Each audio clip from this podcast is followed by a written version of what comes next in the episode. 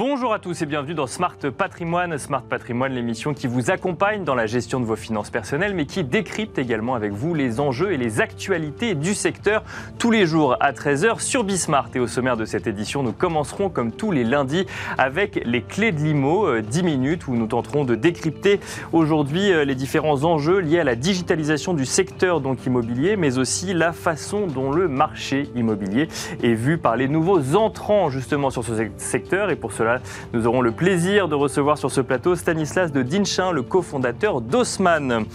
Ensuite, dans Jeu patrimoine, nous regarderons les propositions à la présidentielle sous l'angle de la fiscalité avec Pierre Elliott Blum, associé fondateur du cabinet BDB Law, mais aussi euh, Bastien Baron, conseil en gestion de patrimoine et fondateur de Justa et Gestion Privée. Droit de succession, rétablissement de l'ISF, mise en place d'un ISF vert ou climatique. Nous tenterons de comprendre avec ces deux professionnels du secteur ce que nous disent les propositions des candidats à la présidentielle de la fiscalité actuelle France. Ce sera donc dans quelques instants. Bienvenue à vous tous ceux qui nous rejoignez. Smart Patrimoine, c'est parti.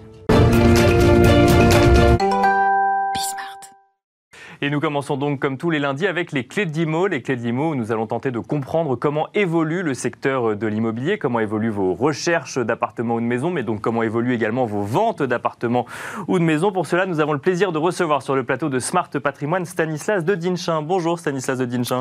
Bonjour Nicolas. Bienvenue sur le plateau de Smart Patrimoine. Vous êtes le cofondateur d'Osman. Alors Osman, euh, vous allez nous expliquer un petit peu comment ça fonctionne, mais vous utilisez pas mal les outils digitaux, vous prenez des engagements euh, un peu différents de ce qu'on peut voir sur le secteur euh, de l'immobilier vis-à-vis de vos clients.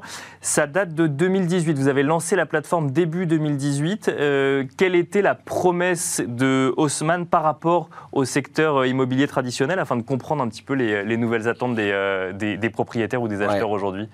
Alors, Haussmann, on s'est effectivement créé en 2018, pas nécessairement contre les agents immobiliers, bien au contraire. on a surtout et avant tout une vision très différente de leur manière de faire. D'accord. Pourquoi on a une vision différente? C'est parce que pour créer Haussmann, la première chose qu'on a fait, c'est qu'on a commencé à identifier les besoins, mhm. euh, les besoins du vendeur comme de l'acheteur.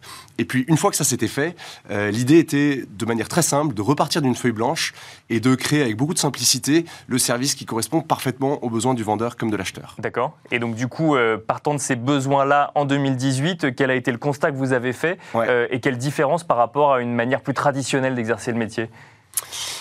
Alors, encore une fois, je suis désolé pour ça, mais il n'y a, pas vraiment de, de contradiction avec ce que font les agents immobiliers. On respecte beaucoup ce qu'ils font, mais on le voit de manière très différente. Et pour nous, le service Haussmann, c'était quoi? C'était in fine être capable de prendre en charge 100% de la vente immobilière, euh, le tout à un tarif fixe, mhm. un tarif fixe de 5900 euros. Oui, c'est ça. Donc, là, par exemple, vous proposez une, une, commission fixe en fait quand vous, quand vous vendez ou quand vous achetez un, enfin, quand vous vendez un appartement pour le coup. Alors tout à fait, parce que quand on s'est posé sur Haussmann et qu'on a cherché à créer ce service, euh, on s'est rendu compte que la réalité, c'est que de vendre 40 ou 80 mètres carrés, c'est exactement la même quantité de travail. D'accord. Et donc du coup, ça nous paraissait beaucoup plus juste et en tout cas plus, euh, euh, plus équilibré de faire un tarif fixe. D'accord, parce qu'en fait, ça prend pas plus de temps finalement de vendre un appart à 200 000 euros qu'un appart à 1 million d'euros? C'est la même chose. Alors il y a des extrêmes pour lesquels ça n'est pas vrai. Par exemple, ultra luxe, euh, des hôtels particuliers de plus de 3 millions d'euros. On est d'accord que c'est plus tout à fait la même chose. Mais en tout cas, dans le marché que vise Haussmann, euh, et donc ce qui concerne l'immense majorité des Français,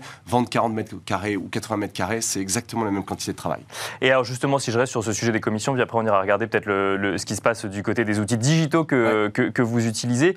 Euh, j'imagine que c'est quelque chose qui est plutôt bien reçu et côté vendeur et côté acheteur, le fait que l'intermédiaire soit sur une commission fixe pour le coup Oui, alors je crois que c'est très bien compris, c'est très bien compris de manière générale par les Français, et en tout cas j'en veux pour preuve le fait que Osmart marche bien, marche même très bien, euh, parce qu'on répond à un vrai besoin de la part des vendeurs comme des acheteurs.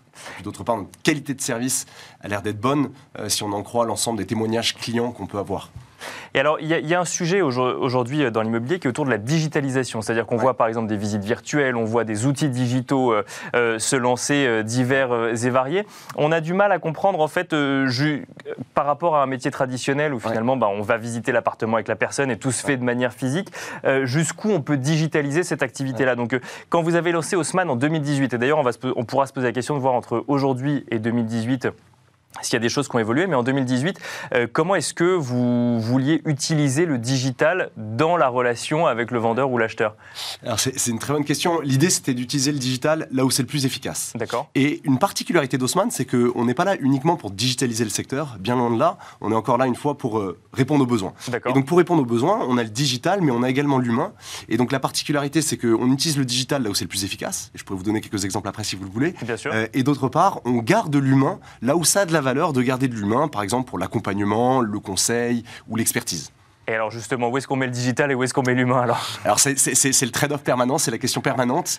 Euh, le digital, je peux vous donner quelques exemples, mais par exemple, si vous, en tant qu'acheteur, euh, vous voyez une annonce Haussmann sur le web, vous allez commencer par faire une visite virtuelle qui va vous permettre de prévisiter l'appartement. Donc on intègre la visite virtuelle de, directement, enfin directement depuis son ordinateur. Complètement. Mais c'est un bon exemple parce que ça n'empêchera pas le physique, ça ne vous empêchera pas de vous déplacer derrière. Vous n'allez pas acheter un appartement uniquement sur la base d'une visite virtuelle. Par contre, vous aurez prévisité l'appartement et vous êtes certain de ne vous déplacer que si ça sert à quelque chose. Et alors justement, ma question elle va être un petit peu différente. C'est alors ça, ça a été créé, lancé en 2018. Euh, il y a eu la pandémie, où là, pour le coup, euh, vous allez nous dire effectivement si ça, si ça a eu un impact sur votre activité ou non. Mais euh, pour le coup, la visite virtuelle était une réponse au fait qu'on ne pouvait pas forcément se, se, déplacer pour visiter l'appartement. Ce que vous nous dites, c'est que ça, ne sert que de première visite. Ça ne vient pas remplacer finalement. On ne va pas faire une offre après une visite virtuelle, pour le coup. Non, on n'y croit pas beaucoup. Alors, il peut y avoir des cas particuliers, par exemple, de personnes qui achèteraient pour un investissement, ou là, peut-être qu'ils n'auraient pas besoin de se déplacer. Mais il faut savoir que dans l'achat immobilier, il y a une charge émotionnelle qui est forte. Bien sûr. Euh, et donc les gens ont besoin de sentir l'appartement, de se déplacer et de voir un certain nombre de choses que la visite virtuelle ne pourrait pas refléter.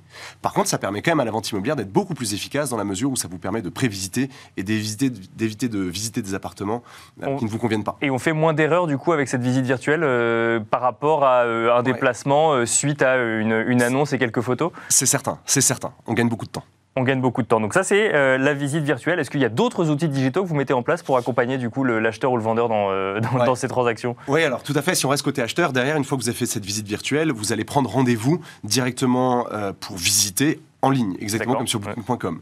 Euh, derrière, vous allez visiter physiquement, comme on se l'expliquait. Vous allez recevoir automatiquement euh, toutes les pièces complémentaires, donc les PV d'AG, ce genre de choses qui vous permettent de mieux comprendre le bien que vous allez potentiellement acheter. D'accord. Et puis derrière, ça, on reçoit automatiquement Tout est automatique, oui. D'accord. Ça, c'est complètement automatisé, donc ça met beaucoup de fluidité. C'est ce qu'apporte le digital, d'ailleurs, de la fluidité.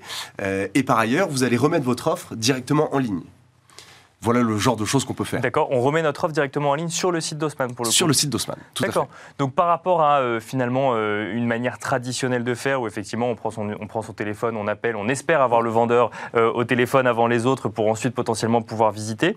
là, on prend rendez-vous quoi comme, enfin comme, comme chez le médecin quoi finalement, c'est ça? Exactement, comme sur livre, comme sur booking.com, vous avez directement les créneaux de visite, vous renseignez vos coordonnées et vous avez pris rendez-vous. Et puis derrière, bien sûr, vous aurez tous les petits SMS qui vont bien pour vous rappeler quand a lieu votre visite, être certain que vous présentiez bien le jour dit à la bonne adresse. Et alors, euh, quel retour vous avez de, de, que ce soit côté vendeur ou côté acheteur Vous constatez, vous, euh, cette, euh, cette efficacité supplémentaire grâce aux outils digitaux Et à quel moment vous vous êtes dit, première question, et deuxième question, à quel moment vous vous êtes dit, là par contre, on met le curseur là parce que passer cette, cette étape de la relation, on est obligé de rentrer dans un contact physique avec, avec l'acheteur Alors, d'une part, oui, on constate très clairement que la réponse du marché est très bonne. on en voit encore une fois pour preuve le fait que Haussmann marche bien. On a probablement pris aujourd'hui entre 2 et 3% de parts de marché sur nos marchés historiques, à savoir Paris et Première Couronne. D'accord. Euh, et puis la satisfaction client est excellente. Donc a priori, ça, ça fonctionne bien de ce côté-là. Donc les gens sont contents de l'appartement qu'ils achètent, euh, les ça c'est bon. Sont contents et les vendeurs sont extrêmement contents de la manière dont ça s'est déroulé avec Haussmann. Euh, et puis de l'autre côté, il y a effectivement un certain nombre de, de changements qui ont pu opérer, notamment liés à la pandémie et au fait que le Covid a permis d'accélérer l'adoption des comportements digitaux. Oui, parce que vous, vous vous lancez début 2018. Euh, deux ans après, finalement, vous vous retrouvez avec euh, bah, des économies complètement fermées. Et là, au lieu d'arrêter votre business, finalement, en fait, ça, ça, permet d'accélérer, donc évidemment, des adoptions d'outils digitaux. Et ça a un impact également sur, euh, sur Haussmann, alors? Alors, tout à fait, parce que ça, ça, comme je le disais, accélère l'adoption des comportements digitaux. Donc, ça nous permet de croître plus vite. D'accord. et les gens ont continué à acheter, du coup, pendant la pandémie, via des, en utilisant les outils digitaux? Non, ils n'ont pas acheté. Ils ont pu prévisiter, donc prendre de l'avance sur leurs recherches, mais ils n'ont pas directement acheté. Ça c'est clair. et par contre, pour répondre du coup à votre question tout à l'heure, le moment où ça s'arrête, c'était l'exemple que j'allais vous demander avec le Covid, c'est que pendant le Covid, on a tenté de faire des estimations à distance. 100% à distance. Ah, donc là aujourd'hui. D'accord. Ça ne fonctionne pas. Aujourd'hui, on se déplace effectivement chez le vendeur parce que vous pouvez estimer à distance et faire un, un gros proxy. C'est ce que va faire Meilleur Agent, par exemple, juste avec un questionnaire. Mais si vous voulez faire une estimation vraiment précise, vous avez besoin de l'œil d'un expert qui se déplace sur place. D'accord, donc on, ne peut pas, on ne peut pas estimer à distance aujourd'hui. Donc, et où le vendeur, ou alors il faut faire confiance au vendeur, mais qui lui, de fait, va vouloir gonfler un petit peu le prix de son appartement. On va avoir une charge émotionnelle vis-à-vis de l'appartement ou de la maison. Vous avez tout à fait raison. Et puis en plus, c'est pas son métier. C'est quand même un métier d'expert de savoir euh, évaluer un appartement. Donc on était convaincu avant le Covid que c'était difficile d'estimer à distance. On a testé pendant le Covid euh, forcé. Euh, et derrière, on s'est aperçu que ce n'était pas forcément la bonne manière de voir les choses. Donc vous voyez, il y a vraiment chez Haussmann cette particularité de mix entre le digital, là où c'est le plus efficace, et l'humain, là où ça continue de créer de la valeur d'avoir de l'humain. Ah, c'est hyper intéressant de voir en fait finalement que même quand on apporte des outils digitaux, en fait, on est obligé quand même de conserver une relation humaine euh, avec, avec l'acheteur ou le vendeur à un moment. Donc Haussmann est présent dans plusieurs villes en France, mais vous êtes lancé à Paris hein, dans un premier temps, c'est ça? Alors historiquement, on s'est lancé à Paris, première couronne, et puis euh, progressivement 80 villes en Ile-de-France. Et puis derrière ça, euh, l'idée est d'apporter le service d'Haussmann au plus grand nombre et euh, d'aller sur les 10 à 15 plus grandes villes françaises. Et donc aujourd'hui, on est présent à Nantes, à Bordeaux, à Lille, à Toulouse, à Lyon et à Marseille. Et alors, euh, pour finir, si on reste du coup sur Paris, qui est euh, votre, votre, euh, votre ville historique, quelle vision vous avez début 2022 du marché immobilier? Vous sentez que, on, comme on peut l'entendre dans d'autres émissions, que les, les, Parisiens quittent Paris pour aller faire monter les prix dans d'autres villes ou que le marché parisien reste dynamique? Alors, tout dépend, il y a deux réalités. Il y a le marché parisien des très beaux appartements qui reste très dynamique et le marché parisien des appartements qui ont un peu plus de défauts. D'accord. où là, effectivement, on sent qu'il est plus difficile de les vendre. On a observé euh, ce qu'on appelle cet exode urbain, c'est-à-dire les, gens qui quittent Paris pour aller plus en première couronne. Euh, maintenant, on observe aussi, et assez rapidement, une stabilisation qui est liée au fait qu'il y a un retour à, normal, à la normale pardon, du télétravail. D'accord. Où la réalité est. Les gens reviennent travailler en entreprise, donc ils déménagent moins, c'est ça? Exactement. exactement. Donc il y, a, eu effectivement euh, une tendance assez forte à l'exode urbain pendant la pandémie et on observe une correction en ce moment. Merci beaucoup Stanislas de Dinchin euh, d'avoir répondu à nos questions et nous avoir expliqué un petit peu comment on fait pour digitaliser ce, secteur euh, qui est en transformation hein, actuellement. Je rappelle que vous êtes le cofondateur de Haussmann et merci à vous de nous avoir suivis. Nous, on se retrouve tout de suite dans Enjeu patrimoine. Et c'est parti à présent pour Enjeu patrimoine où nous allons, nous allons nous intéresser à la présidentielle française, non pas d'un point de vue politique, mais d'un point de vue fiscalité. On va se demander si les différentes propositions en matière de fiscalité des candidats à la présidentielle française trouvent un écho ou non euh, pour vis-à-vis des professionnels du secteur. Et pour cela, nous avons le plaisir de recevoir sur ce plateau Pierre Elliott Blum, associé fondateur du cabinet BDB Law. Bonjour Pierre Elliott Blum. Bonjour. Bienvenue sur le plateau de Smart Patrimoine. Vous êtes avocat fiscaliste, hein, je le rappelle également. Euh, et nous avons le plaisir de recevoir également sur ce plateau Bastien Baron. Bonjour Bastien Baron. Bonjour Nicolas. Bienvenue sur le plateau de Smart Patrimoine également. Vous êtes conseil en gestion de patrimoine et fondateur de Justae Gestion Privée. Donc deux professionnels euh, du secteur du patrimoine de manière générale, mais avec quand même des spécificités euh, et des expertises assez différentes pour débattre hein, finalement de ces grands sujets qui, qui, sont, qui émergent hein, de cette campagne présidentielle. Tout d'abord, on va commencer avec vous, Pierre Elliott Blum, le sujet succession. Alors, je crois que le premier à en parler, c'était Éric Zemmour. Ils ont tous ensuite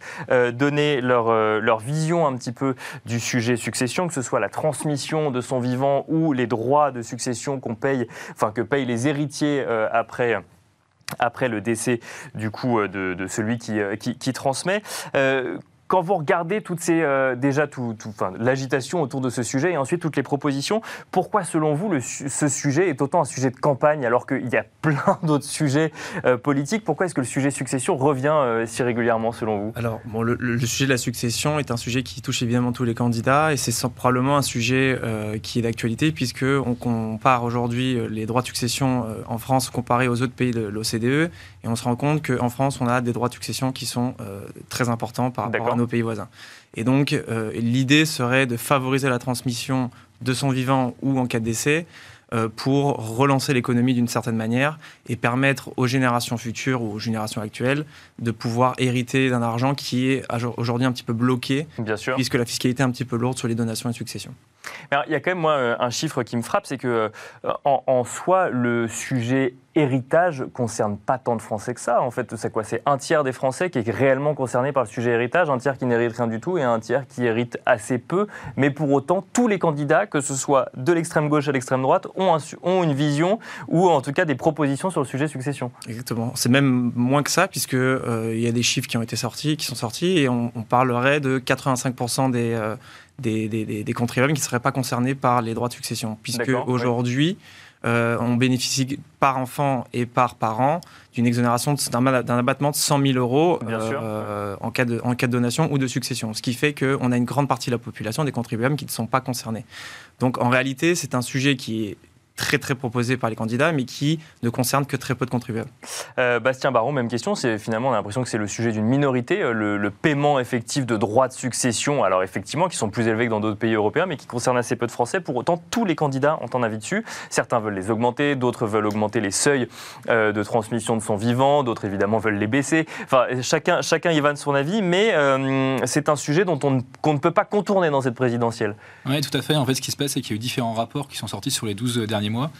Et euh, à chaque fois qui est arrivé sur ces sujets, il y a notamment le rapport euh, Blanchard-Tirol, en fait, qui avait été commandé par le gouvernement euh, suite au Covid, mhm. et notamment qui traitait des inégalités. Donc forcément, il y avait aussi un sujet par rapport aux successions. Parce qu'on a vu, il y a un autre rapport qui est sorti qui disait qu'il y avait une part maintenant prépondérante dans le patrimoine des Français qui provenait des héritages et des donations, donc il y a de plus en plus d'inégalités. Donc il y a eu ce sujet-là. Et c'est vrai qu'il y a un vaste sujet aussi pour dire est-ce qu'on continue à taxer comme aujourd'hui, on, modifie seulement les abattements ou est-ce qu'on modifie un petit peu tout ça Et dans ces cas-là, on va dire euh, chacun a droit de recevoir au cours de son vivant euh, un certain nombre de donations, héritages, et que tout soit confondu. Mais que ce soit aussi confondu avec euh, assurance vie, du trail. Donc là, on arrive, voilà, il y, a différentes propositions qui sont faites. Alors, vous l'avez mentionné, effectivement, on parle de la part d'héritage toujours plus conséquente, effectivement, dans la fortune euh, des Français. Je crois que par rapport aux années 70, on a à la limite doublé euh, entre euh, quand, on parle de fortune globale et de la, du pourcentage de cette fortune qui vient d'un héritage par rapport à ce qu'on aurait gagné. Mais du, coup, le sujet de, de, de, toujours favoriser cette succession, cette transmission de son vivant, ça veut dire quoi? Ça veut dire qu'en fait, que la vie coûte beaucoup plus cher aujourd'hui, qu'on a besoin encore plus qu'avant d'argent qui, nous, qui nous provient d'une succession ou de, ou de transmission? Bah, en fait, ce qui se passe, c'est qu'il y a un peu une utopie aussi de dire que bah, les générations plus âgées euh, consomment beaucoup moins. Ah, on consomme beaucoup moins, d'accord. Et de dire essayer de transmettre le maximum aux générations, euh, on va dire plus jeunes, qui elles, du coup, consomment beaucoup plus. Et donc, du coup, en fait, le coût euh, on va dire, de, le, cadeau fiscal qui pourrait être fait sur les donations faites du vivant pourrait en fait être compensé par euh, du coup, la consommation faite par les plus jeunes générations. Et alors, avant de, passer à un autre sujet hein, de, cette, de cette présidentielle, Bastien Baron, vous, le sujet euh, transmission, succession, c'est quelque chose que vous voyez souvent chez vos clients ou euh, vous entendez souvent ah mince, le, système ne va, actuel ne va pas, il faudrait le modifier ou, ou c'est juste que vous voyez que effectivement tous pensent à de la transmission de leur vivant vis-à-vis de leurs enfants ou voire même de leurs petits-enfants Oui, tout à fait. Il y a deux sujets en termes de transmission. On voit d'abord la partie donation. Donc là, on voit qu'aujourd'hui, le rappel fiscal, il est tous les 15 ans, donc c'est mhm. quand même assez long, donc on a intérêt à s'y prendre tôt. Bien sûr. Euh, il y a le sujet en termes de transmission aussi des grands-parents, on en a déjà parlé ici. Donc si, on en parle énormément, et souvent même euh, ceux qui sont conseillés, qui sont bien conseillés et bien accompagnés depuis un certain temps, souvent ils attendent justement ce rappel fiscal tous les 15 ans. J'ai eu le cas encore la semaine dernière, où ils savent très bien qu'en 2024, ils vont pouvoir redonner. donc du coup, c'est des choses qui sont euh, effectivement très suivies, et donc ils sont très attentifs à ce qui va se passer dans, les, dans les semaines qui viennent. Alors ça, c'était pour le sujet euh, transmission-succession. On n'a qu'une quinzaine de minutes, on va essayer de brosser un petit peu les grands sujets de cette campagne présidentielle. Pierre-Eliott Blum, il y a euh, une autre proposition qui revient assez régulièrement, euh, que ce soit à droite ou à gauche, ou en tout cas à l'extrême droite ou à gauche, c'est le sujet du rétablissement de l'ISF. Alors on rappelle que l'ISF a disparu en début de quinquennat Macron, il a été remplacé par l'IFI, l'impôt sur la fortune immobilière, et là, nombreux sont ceux qui voudraient rétablir l'ISF. Comment est-ce que vous voyez ce sujet-là. C'est euh, parce que l'IFI euh, ne fait pas ses preuves ou parce que l'ISF c'est un symbole et que finalement pour un certain nombre de candidats ça permet euh, de s'attaquer à une certaine catégorie de population dans une campagne présidentielle? Bon, euh, la question de l'ISF est, une question qui, touche encore une fois très peu de contribuables, puisque euh, à l'IFI, on a à peu près 160 contribuables qui sont assujettis à l'impôt sur la fortune immobilière, contre euh, à peu près 300 000 pour l'ISF. 160 000, vous nous avez dit 160 000, pardon, contre 300 000 à l'ISF. Donc on se rend mhm. compte que c'est vraiment un impôt qui touche très peu de contribuables. D'accord, que ce soit l'un ou l'autre finalement. Que ce soit l'un ou l'autre. Donc en quelque sorte, il y a des rapports économiques d'économistes qui démontrent que euh, euh, l'ISF est un argument, euh, plus un argument de campagne qu'un impôt qui va avoir une réelle modification ou un, aspect plutôt social, puisque déjà très peu de contribuables sont concernés, et, également le montant des recettes qui, sont générées par l'ISF, ou qui étaient par l'ISF à l'époque, sont très peu importantes par rapport à, à d'autres dits impôts tels que la TVA, l'impôt sur le revenu ou encore l'impôt sur les sociétés. Donc on est plus sur des arguments de campagne. Euh, qui visent notamment les, les, candidats qui sont plutôt de, gauche que de droite, pour rétablir l'ISF et donc euh, mettre en place une imposition sur les personnes qui sont euh, un peu plus riches que d'autres. Mais donc, si je comprends bien, pour vous, le, le, le sujet, c'est pas IFI ou ISF, c'est impôt sur la fortune au sens large comparé à d'autres types d'impôts. C'est là où devrait y, avoir, une vraie discussion. Exactement. Si on veut vraiment avoir un impact et rétablir une sorte d'équité sociale et fiscale, il vaudrait mieux avoir des propositions sur l'impôt sur le revenu, qui touche beaucoup plus de contribuables, que sur l'impôt sur la fortune en elle-même, qui, encore une fois, ne touche que très peu de contribuables et qui a un impact euh, fiscal qui est assez limité. Bastien Baron, même question sur euh, ce sujet du rétablissement de l'ISF. Comment est-ce que vous voyez ça euh, d'un point de vue gestionnaire de patrimoine? Non, je suis assez d'accord. Je pense que le mot était, assez intéressant, celui que vous avez, vous avez donné. C'est un peu un symbole. C'est vrai que je rejoins aussi ce que disait Pierre Elliott peu de contribuables. Finalement, ça, ça c'était à peu près 6 milliards l'ISF. Aujourd'hui, on a à peu près 1,5 milliard sur, euh, sur l'IFI. 6, milliards de revenus, c'est ça 6 milliards de revenus, exactement. De recettes, disons, de, de revenus. Donc finalement, ça touche pas grand monde, mais d'un côté, politiquement, c'est un petit peu compliqué de ne pas revenir sur ce sujet-là. En même temps, 6 milliards, 1,5 milliard, c'est quand même une vraie différence en termes de revenus pour l'État. Oui, par rapport à ce que, aux recettes globales de l'État, c'est assez faible en réalité. D'accord. Et, euh, et, ensuite, ce qui, ce qui arrive, c'est que bah, on a vu que pendant la crise du Covid, les plus grosses fortunes se sont encore enrichies. Mhm contrairement, on va dire, euh, aux, plus pauvres. Donc c'est vrai qu'un argument de campagne, c'est compliqué, je pense, un, un, second tour, par exemple, où il va y avoir euh, un, débat quelqu'un qui avance cet, argument-là, ça va être compliqué d'aller contre. D'accord. Donc, euh, effectivement, l'ISF est plus un, symbole, si je comprends bien, que euh, qu'un vrai sujet de recette pour l'État ou de, ou de, changement drastique de, euh, fiscalité en France. En revanche, il y a, il y a une autre mesure toujours qui concerne l'ISF qui, qui, est mise en avant, qui est mise en avant par plusieurs candidats, notamment par Yannick Jadot, mais également par Anne Hidalgo. C'est la mise en place d'un ISF dit vert ou climatique. Alors ça, pour le coup, c'est totalement en lien avec un autre gros, grand enjeu de la campagne qui est la transition énergétique ou la transition écologique. Pierre Elliott Bloom, euh, là pareil, on, rajoute, on met du symbole sur, euh, sur quelque chose, enfin sur un, vrai sujet ou euh, comment est-ce qu'on voit la création de cette ISF climatique? Parce que l'idée c'est d'aller taxer ou les activités les plus rémunératrices ou les plus hauts salaires pour aller financer une transition énergétique. C'est d'aller chercher en fait finalement on, financer la transition énergétique très bien, bah, allons le chercher là où il y a le plus de création de richesse. C'est un peu la démarche qui est proposée aujourd'hui. Comment est-ce que vous voyez ça, vous, Pierre-Éliott Blum? Euh, Alors, l'ISF euh, vert, c'est un ISF qui a été inspiré d'un rapport de Greenpeace d'octobre 2020 et qui euh, a pris et qui est parti du postulat que une partie de la population qui était plus riche avait en réalité une, un impact sur l'écologie qui était beaucoup plus important que l'autre partie de la population, qui n'était pas concernée par des investissements dans des, dans des, dans des, activités qui pouvaient être polluantes. Et donc, il donc, plus compenser que les autres. Exactement. Et donc, l'idée, c'était de mettre en l'idée, c'est de mettre en place un ISF vert où euh, l'on viendrait euh, donc rétablir un ISF qui était euh, celui qui était appliqué auparavant, mais en mettant en place, alors c'est notamment pour M. Jadot, des, un bonus-malus, donc surtout un malus pour tous les investissements qu'on considérait comme étant non écologiques. D'accord. Et donc l'idée, ce serait de labelliser les investissements, notamment financiers, pour avoir probablement un label vert et un label, un label qui serait du coup polluant et avoir des malus qui viendraient du coup augmenter le, montant de, l'ISF des contribuables concernés. Euh, encore une fois, euh, si d'un point de vue purement euh, politique, c'est évidemment quelque chose de louable, d'un point de vue pratique, ça va poser des problématiques, puisque déjà d'une part, il va falloir être en mesure de labelliser tous les investissements, et ça va pouvoir, ça va pouvoir entraîner aussi des, potentiellement des contentieux euh, pour savoir comment, euh, quel label sera plutôt vert, pour, pour quelles raisons, comment est-ce qu'on va mettre en place ce, Il y a des labels qui existent aujourd'hui, mais alors c'est plus pour les professionnels de l'investissement. Euh, et là, effectivement, ça ferait remonter le niveau de labellisation. Déjà, des labels qui, aujourd'hui, en France, encouragent les bonnes pratiques, mais ne dénoncent pas forcément les mauvaises. Et là, ça ferait remonter au niveau du particulier qui a investi son argent. on lui dirait, bah, tiens, par contre, là, tu, n'as pas le bon label ou tu as le mauvais label, donc en fait, ça va avoir un impact sur tes impôts. C'est sûr que ce serait efficace hein, pour la transition Ce serait efficace. Et l'idée, c'est de euh, justement d'inciter les, les, les, les, contribuables qui investissent en, bourse, par exemple, à justement désinvestir leur, leur, leur capital sur des, activités qui sont polluantes pour les, pour les investir sur d'autres activités qui sont du coup labellisées vertes. Bastien Baron, euh, j'imagine que, euh, d'ailleurs, peut-être que ça n'est pas vrai, mais en tout cas, j'imagine, euh, à force d'interviewer des professionnels du secteur, que le sujet ISR, investissement vert ou investissement à impact, sont des sujets de, sujets réguliers avec avec les épargnants avec lesquels vous échangez. Du coup, comment est-ce que vous voyez ce sujet d'ISF vert, ISF climatique? C'est la bonne réponse selon vous ou là, pareil, on est encore dans le domaine du symbole? Je suis assez d'accord avec ce que disait Pierre Elliott. Ça va être très compliqué à mettre en place, même si euh, on va dire le principe est très intéressant. C'est quand même pas facile. On prend juste un exemple. On prend Total, qui est euh, dans le pétrole, mais qui est aussi dans d'autres énergies. comment on le Comment est-ce qu'on le labellise Bien sûr. Bien sûr, bien sûr. Euh, il y a plein de sociétés qui sont dans, dans ce style-là les sociétés qui mettent les, des efforts en place pour basculer, on va dire, pour faire une transition, est-ce qu'aujourd'hui on les pénalise tout de suite ou est-ce qu'on se dit elles sont dans une phase de transition, donc on les inclut quand même dans ce qui est plutôt vert?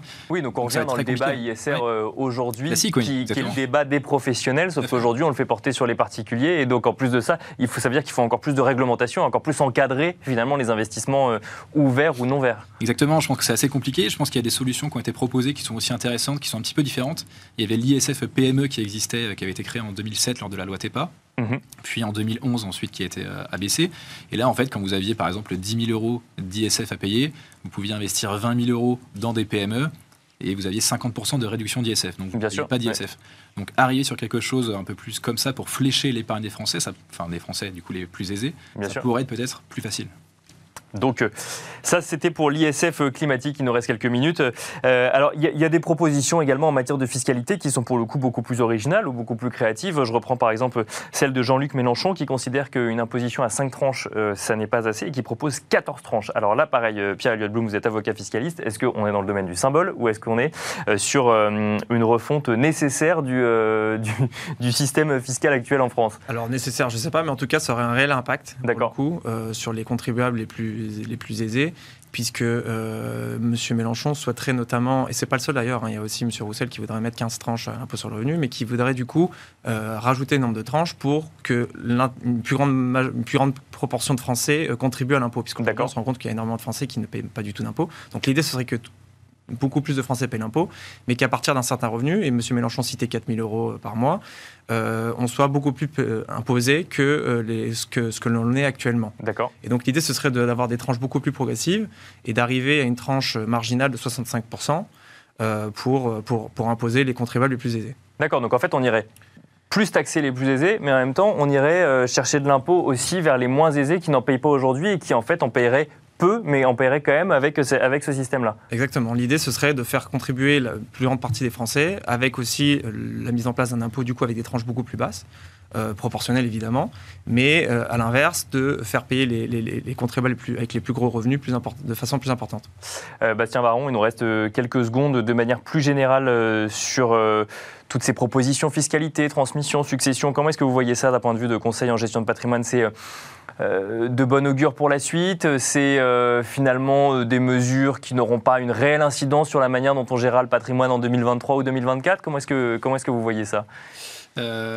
Ah, question assez vaste, Bien sûr. De, faire, de faire assez rapide. Avec surtout le, peu d'infos qu'on a aujourd'hui, ça va évoluer. Hein, mais...